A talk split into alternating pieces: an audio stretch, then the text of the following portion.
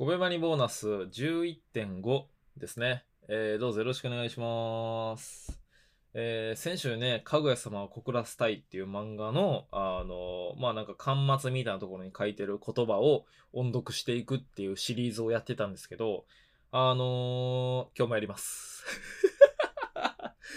今日もやります。これ楽しい。これ普通に楽しいわ。うん。こう、読んで自分のなんかコメントをするっていうのが楽しいので、今日もやります。よろしくお願いします。はい、早速いきます。えー、生き方が分かれば死に方が分かる。はい。説明書きございます。そして死に方が分かれば生き方も分かる。死に方が分からないものは生き方が分かってないとも言える。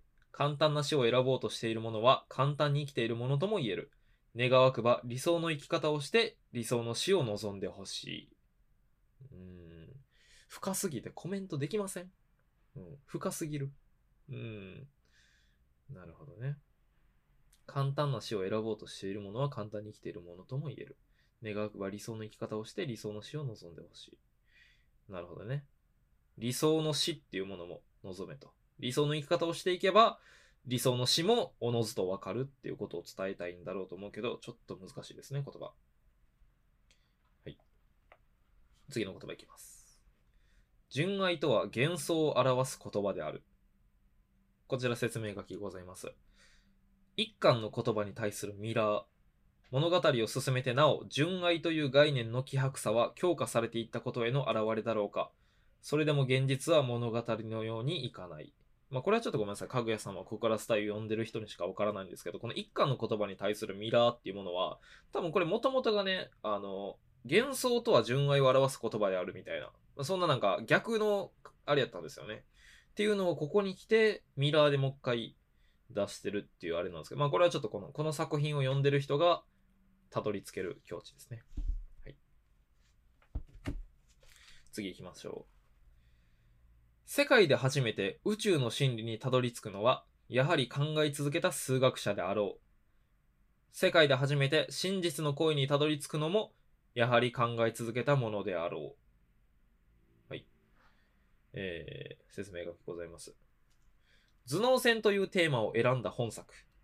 思考というものは、これほどまでに運に支配された世界の中で、より正しい選択をしようとする人間の努力だ。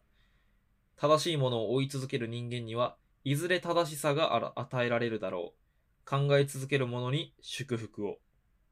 うーん、なるほどね。うん。ちょっと泣いちゃいそうですね。まあだから、まあこの天才、このあの恋愛頭脳戦っていう漫画なんで、まあこれをテーマとして選んだ理由というかね。うん運に支配された世界の中でより正しい選択をしようとする人間の努力。それが思考。ってことで、正しいものを追い続ける人間にはいずれ正しさが与えられるだろう。考えつけ続ける者に祝福を。うん、まあ、なんやろ。自分がそうこうね、考え続けた人間って別に胸を張って言えるわけじゃないけど、ただ、うん、なんか、ほんまにこのかぐや様を告らせたいっていう漫画、ほんまにちょっとシンパシーを感じるところがあって、いや、もちろん漫画の中の話であって、こう、主人公たちなんか、僕なんかよりも、こう、数百倍、数千倍もこう、いろいろ努力してる人間が、こう、陰ながら報われるみたいな話があったりして、まあそれになんか、共感するのも正直おこがましいところあるんですよ。そんな僕も全然大した人間じゃないから。やねんけど、どうしてもこうちょっと、自分を重ね合わせて見てしまう自分がいて、まあなんか、うん、こう、どうなんやろな。僕は正しさを求めてきて今までやってきたのか、なんなんやろなって思うところあったりするんですけど、ちょっとこれも、心理な、心理的な言葉でちょっとね、コメントが難しいですね。これみんなどういう風に聞こ聞こえるのなさて、えー次行きましょう。人は変われない。だが、人は人によって変えられる。はい。えー説明書きがございます。環境によって人間は変化する。自己単体で変化を期待するには、人間の意志はあまりに弱く、安定するようにできている。人が変わるのはやはり人によってである。人の期待や学び、貴族意識によって人は変わる。良い人間にも悪い人間にも、望む望まないにしても。なるほどね。人はこう自分で変わることは難しくても、人によって変わることはできると。なるほど。自分の意思で変わるんじゃなくて、環境とか人によってってことね。うん。なるほど。はい、次ですね。恋愛は付き合うまでが面白い。と人は言う。はい、こちら説明書きございます。えー、恋愛に刺激を求める者は多い。恋愛を娯楽として消費する世の中において、その刺激こそ面白さと捉えることもでき、付き合うまでが面白いということもできるだろう。だが、付き合った後も恋愛は続く。それがつまらないというならば、きっと人間はとうに滅びている。なるほど。うん、なるほど。ちょっと皆さんの中で、あの、良い言葉があったら、噛み締めてください。次の言葉いきましょう。恋という言葉に意味はない。その言葉に意味を与えていくのが恋愛だ。恋と恋愛の違いは何かととら、えー、ごめんなさい、もう一回読みますね。恋と恋愛の違いは何かと問われたとて、それに応える者のの価値観によって言葉選びが多少変わるだけである。恋などつまらないという者もいる。恋はただの下心という者もいる。恋は面白いという者もいる。恋は純真だという者もいる。恋という言葉にどういう意味を持たせるのか、持つことができるかは当人次第だ。なるほど。ちょっと深すぎてもうコメントできひんな。うーん、そうなんか。恋と恋愛の違いね。僕にとって恋と恋愛の違いか。うーん、まあ、そうですね。そうやな。まあ僕はまあ恋愛と、恋愛と恋の違いか、難しいな。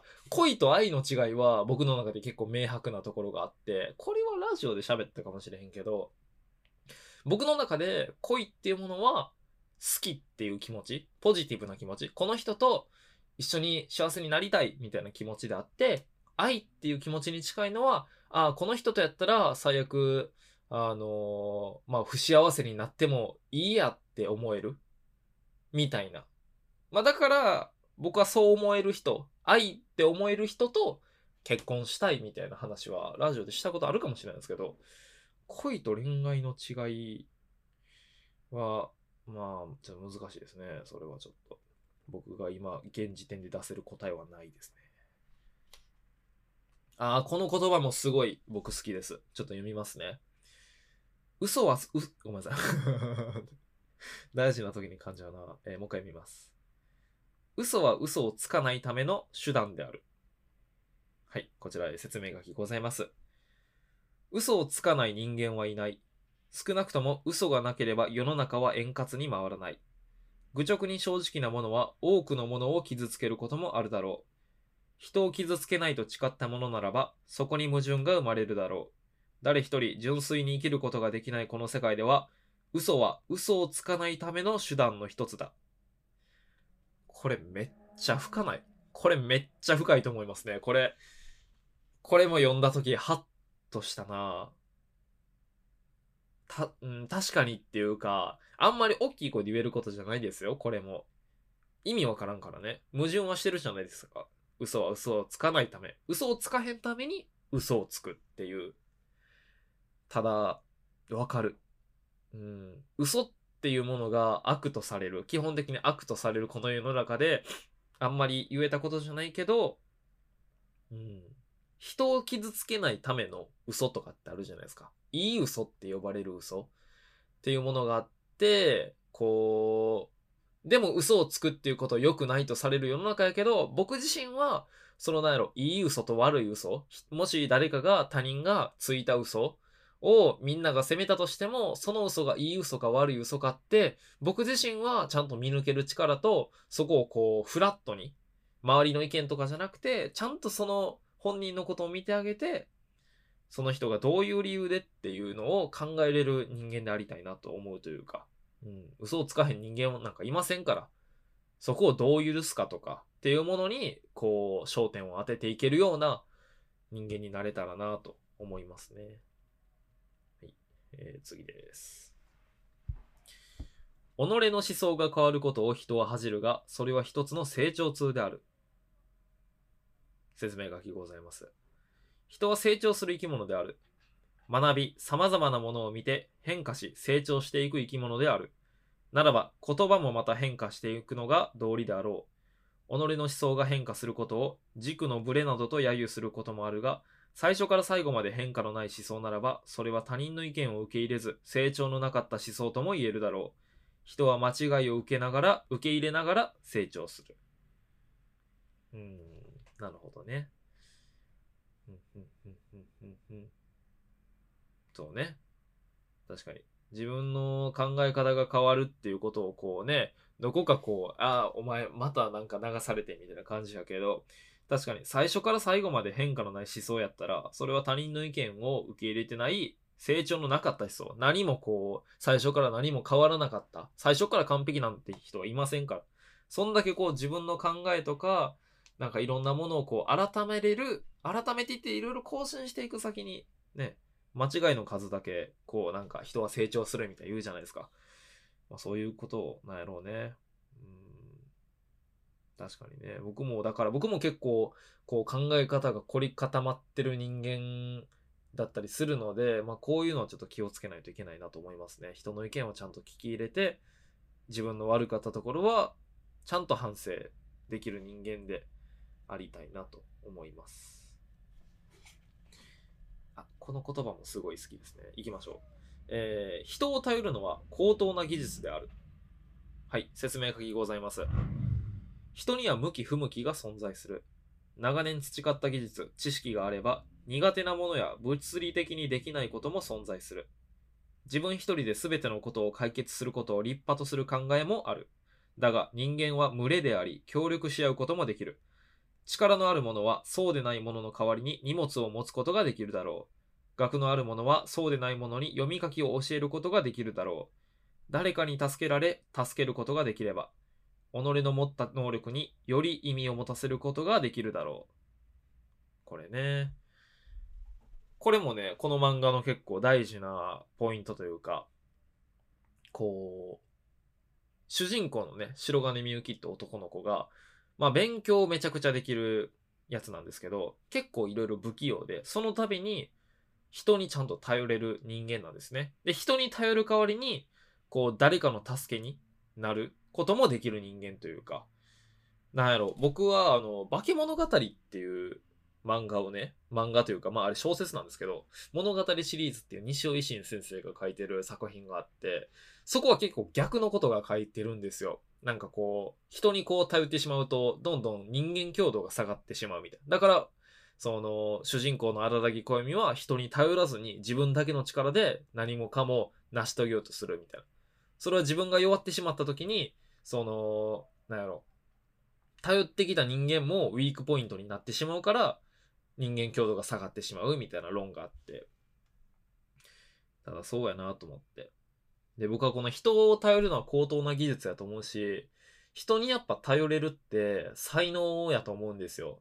こう人に助けを求めれる人間って、ね、どこかこうやっぱり、なんやろ、歌詞を作ってしまうっていう考えも出てくるし、なんかこう下から、こう頭下げてみたいな、まあ人間としてのプライドっていうものもあったりとかして、そんな中でこう、すぐすぐ人を助けられへん、人に助けを求められへん人間が、特に日本人はそういう方が多いと思うんですけど、うん、やっぱ人にこう、助けを求めれる人間っていいですよね。うん、次行きましょうか。15分。また、多分そろそろね、全部終わるんですよ。なんでちょっと、最後まで読もうかなと思うんですけど。えー賢い選択が常に正しいとは限らないように、愚かな選択が間違っているとも限らない。はい。こちら、えー読みますね、えー説明書きがあるので。賢い選択がより正解である確率の高い道筋をたどることだとするならば、確実に支配されている問いに絶対的な正解を導き出すことはできない。ならば、愚者が正解の道を選ぶこともあるだろう。より早く全く異なるアプローチで正解を選び続けることもあるだろう。伏せられたカードがめくられたとき、すべての価値観が反転することもある。なるほどね。言い方がちょっとこれ難しいですね。うーん、なるほどね。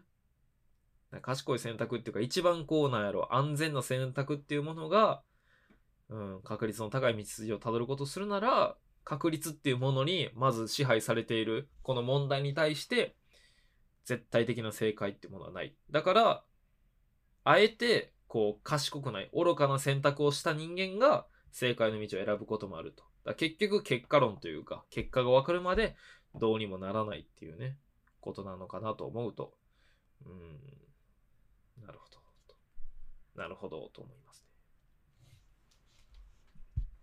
はい、次ですね。人は人を映す鏡である。常に歪んだ鏡である。はい、えー、説明書きがございます。人は他者と関わることで平均を知り、常識を知り、己と社会の齟齬を知る。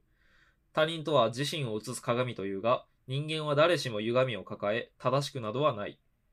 歪んだ鏡を前にすれば、己の姿も歪んで観測される。本当の己を知り、本当の己を知りたければ、より歪みの少ない鏡を探すのが得策であろう。ちょっと、やばかったかな、今発音。しかし、それぞれの歪み方を知ることで、本来の姿を推測、推測、噛みすぎたちゃごめんなさいね。しかし、それぞれの歪み方を知ることで、本来の姿を推測することはできる。自分の姿が見えなくとも知ることはできるのだ。なるほど。他人とは自身を映す鏡というが、人間は誰しも歪みを抱え、正しくなどはない。歪んだ鏡を前にすれば、己の姿も歪んで観測される。うん。なるほどね。なるほど。なるほど。難しいな言葉が。あ次行きましょうか。てか、そろそろ、そろそろ終わりなんですよね、このシリーズ。このシリーズ毎回あるんじゃなくて、あの、ラストの方にあるだけなんで、あ、ちょっとこれ、この、ラスト3つでした。次ラスト3つです。悲しみに報いはないが、優しさに報いはある。はい、えー、説明書きございます。優しいだけでは愛されない。これに一定の利があるにしても、優しい人間は良い。見返りがあるかはわからない。でも、あるかもしれない。少なくとも悲しみを振りまく人間にそれはない。なるほど。優しいだけは愛されないとしても、見返りはあるかもしれないと。なるほど。悲しみよりかは優しさの方が。うん、なるほどね。当たり前のことでもあるけど、ってことですね。どういうことやねん言うてね。はい。次。えー、男と女は不均衡である。すべての人間たちがそうであるように。はい。えー、説明が聞きますね。すべての人間に違いがある。背が高いもの、低いもの。力が強いもの、弱いもの。それは想像す、えー、それは想像するよりもはるかに多様である。自分に合った生き方を選べば最上だ。自分の弱みを支えてもらえればなお良い。人を支えることができるならそれよりもっと。世界はまるでパズルのようだ。なるほどね。なるほどねって言ってるけど、ほんまになるほどねって思ってんのかって思ってます？